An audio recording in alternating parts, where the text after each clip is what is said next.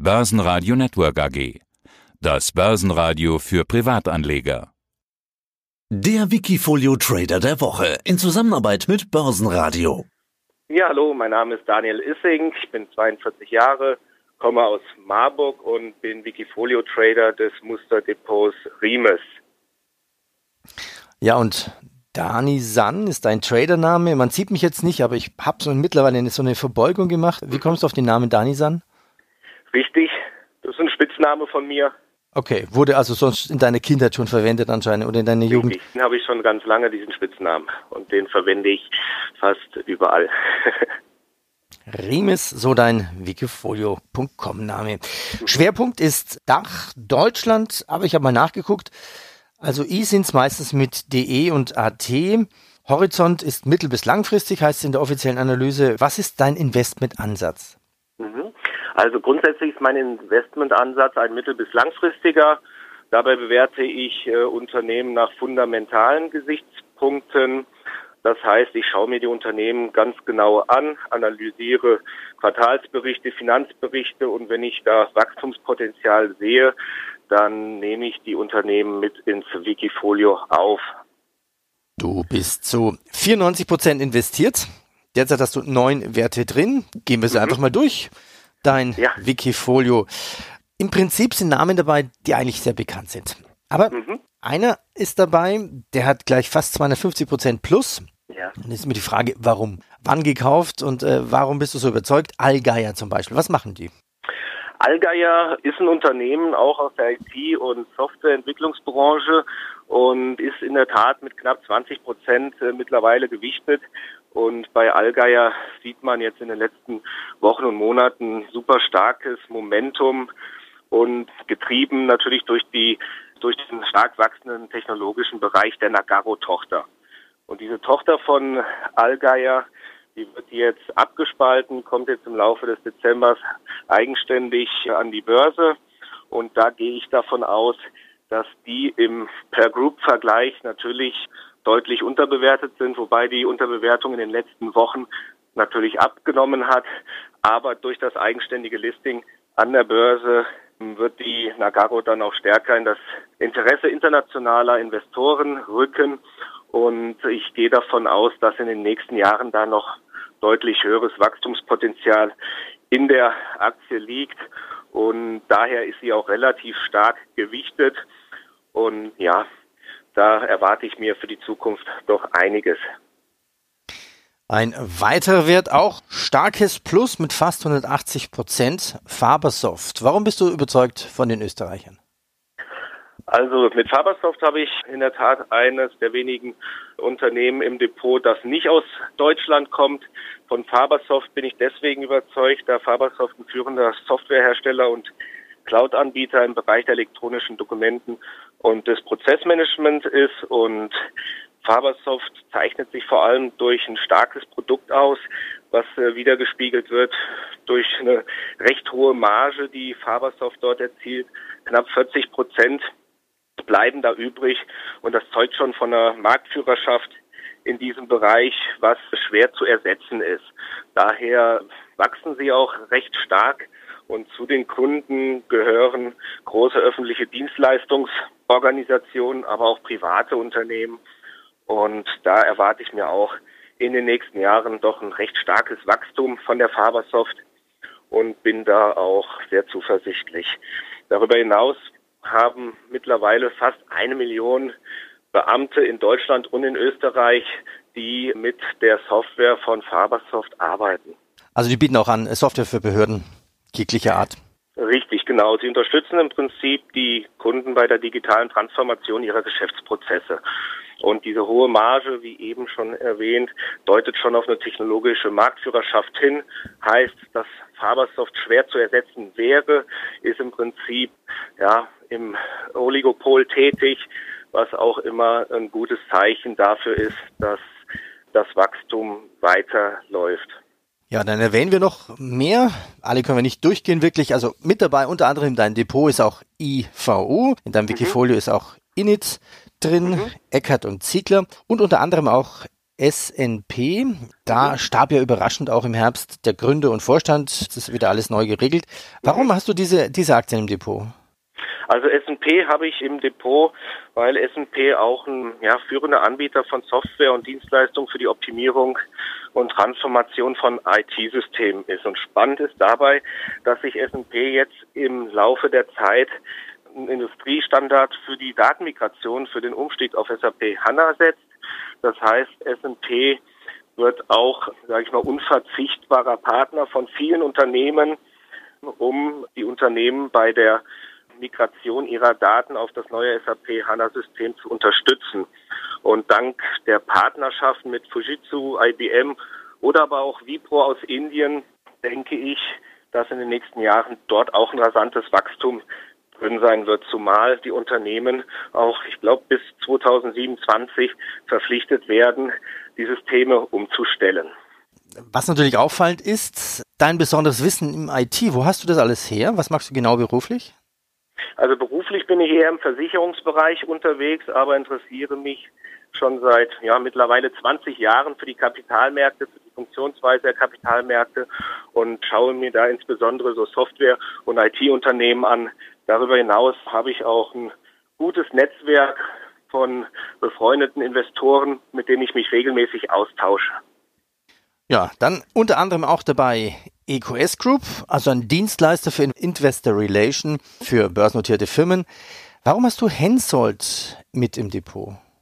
Ja, Hensoldt ist auch ein Anbieter, sage ich mal, von Verteidigungs- und Sicherheitselektronik und äh, die spielen eine ja, führende Rolle bei Radar- und Sensorlösungen für Verteidigungsanwendungen. Das heißt, fast bei jedem europäischen Rüstungsprojekt sind die dabei und die profitieren natürlich von der steigenden Nachfrage nach Sicherheitslösungen. Und warum habe ich sie jetzt dabei? Sie sind jetzt vor kurzem an die Börse gekommen, meiner Ansicht nach deutlich unterbewertet. Ja, der Auftragsbestand ist sehr hoch bei denen und wird in den nächsten Jahren auch noch deutlich anwachsen. Darüber hinaus verfügt auch Hensoldt über eine recht hohe Marge von circa 20 Prozent was auch auf eine hohe technologische Kompetenz hindeutet und Hensoldt letztendlich auch unverzichtbar macht für diese Branche. Vielleicht als Beispiel genannt, die ja, spanischen und deutschen Eurofighter-Flotten sind alle mit Radarsystemen von Hensoldt ausgestattet, beziehungsweise da wurde jetzt auch ein Auftrag gemeldet, ich glaube im Juli war das gewesen, über insgesamt 1,5 Milliarden Euro. Und da erwarte ich mir auch in Zukunft deutlich steigende Umsätze und somit auch Gewinne. Warum? Weil das Verteidigungsbudget in Deutschland wird sicherlich steigen wegen Trump und die NATO wird ihren Beitrag dazu auch leisten müssen, weil die Ausrüstung doch relativ marode ist. Nächste Aktie in deinem Wikifolio, Tick Trading, fast 80 Prozent plus. Und das Besondere an Tick Trading ist ja, es wird meistens der gesamte Gewinn als Dividende ausgeschüttet. Ja, richtig. Also Tick Trading hat auch in ihrer Satzung das Vollausschüttungsgebot drin, was Aktionären, sage ich mal, auch eine gewisse Stabilität oder eine gewisse Dividendenrendite bietet. Und ich glaube, momentan bei 29 Euro steht die Tick. Und wenn man sich jetzt überlegt, dass nächstes Jahr zwei Euro an Dividende ausgeschüttet werden, ist unter allein diesem Gesichtspunkt die Tick Trading natürlich auch ein sehr schöner Dividendentitel mit einer hohen Rendite. Aber nicht nur das alleine hat mich bewegt, die Tick Trading äh, ins Depot aufzunehmen, sondern auch sage ich mal, der Bereich, in dem sie tätig sind, der Bereich der Softwarelösung für den ja, Bereich Financial Technologies, das heißt, sie stellen Handelsplattformen zur Verfügung, Risikoüberwachungssysteme des Handels etc.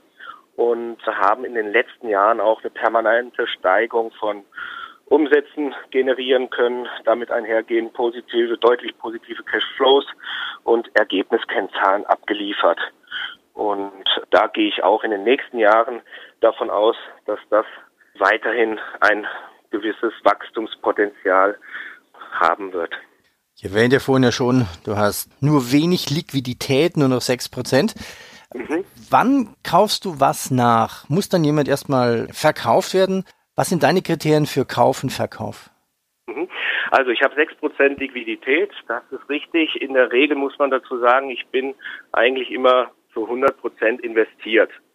Liegt daran, dass die Aktien, die ich ins Wikifolio kaufe, vorher gründlich analysiert worden sind von mir, denen ich ein gewisses Wachstumspotenzial zuspreche. Die kommen dann ins Wikifolio oder wenn die Aktie das von mir vorher berechnete Kursziel erreicht hat, dann verkaufe ich sie. Oder wenn eine operative Entwicklung des Unternehmens einfach nicht mehr zu meinen Erwartungen passt oder meine Erwartungen nicht mehr widerspiegelt, dann wird so eine Aktie auch verkauft. Als Beispiel vielleicht, ich hatte vor ein, zwei Jahren die Bet at Home im Depot, auch ein österreichisches äh, Unternehmen, Wettspielanbieter. Da wurde aufgrund der Marktregulierung und des Verbots der Wettspiele in Polen auch die Einschätzung zu dem Unternehmen von mir ja, revidiert, so dass das Unternehmen dann aus dem Wikifolio geflogen ist.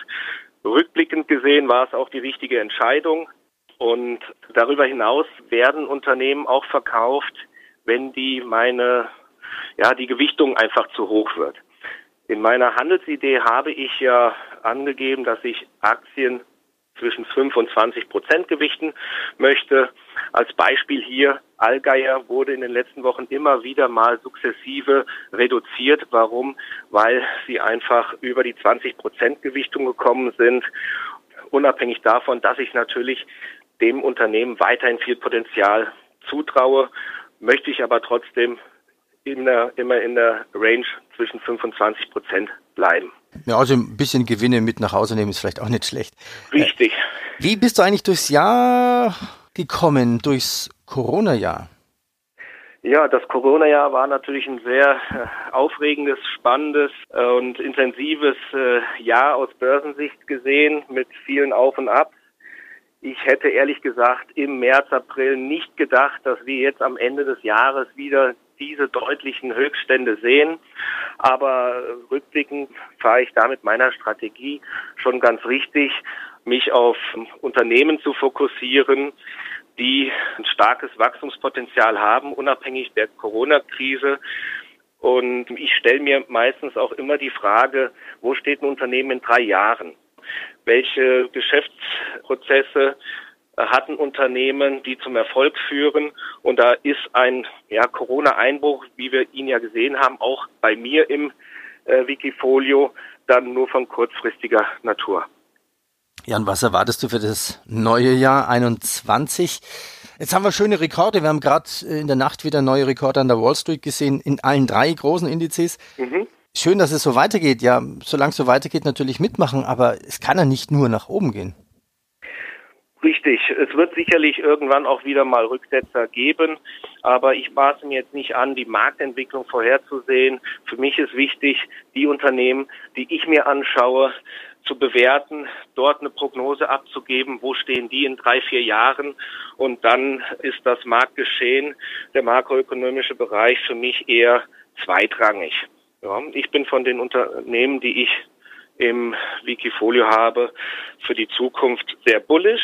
Ja, da setzen teilweise die Unternehmen gewissen Industriestandard. Steigende Margen werden dazu führen, dass die Gewinne und Umsätze weiter steigen. Und da bin ich, denke ich, bestens aufgestellt. Danisan, ich danke dir. Vielen Dank für die Einladung und bis wieder mal. Wikifolio.com Die Top-Trader-Strategie. Börsenradio Network AG. Das Börsenradio für Privatanleger.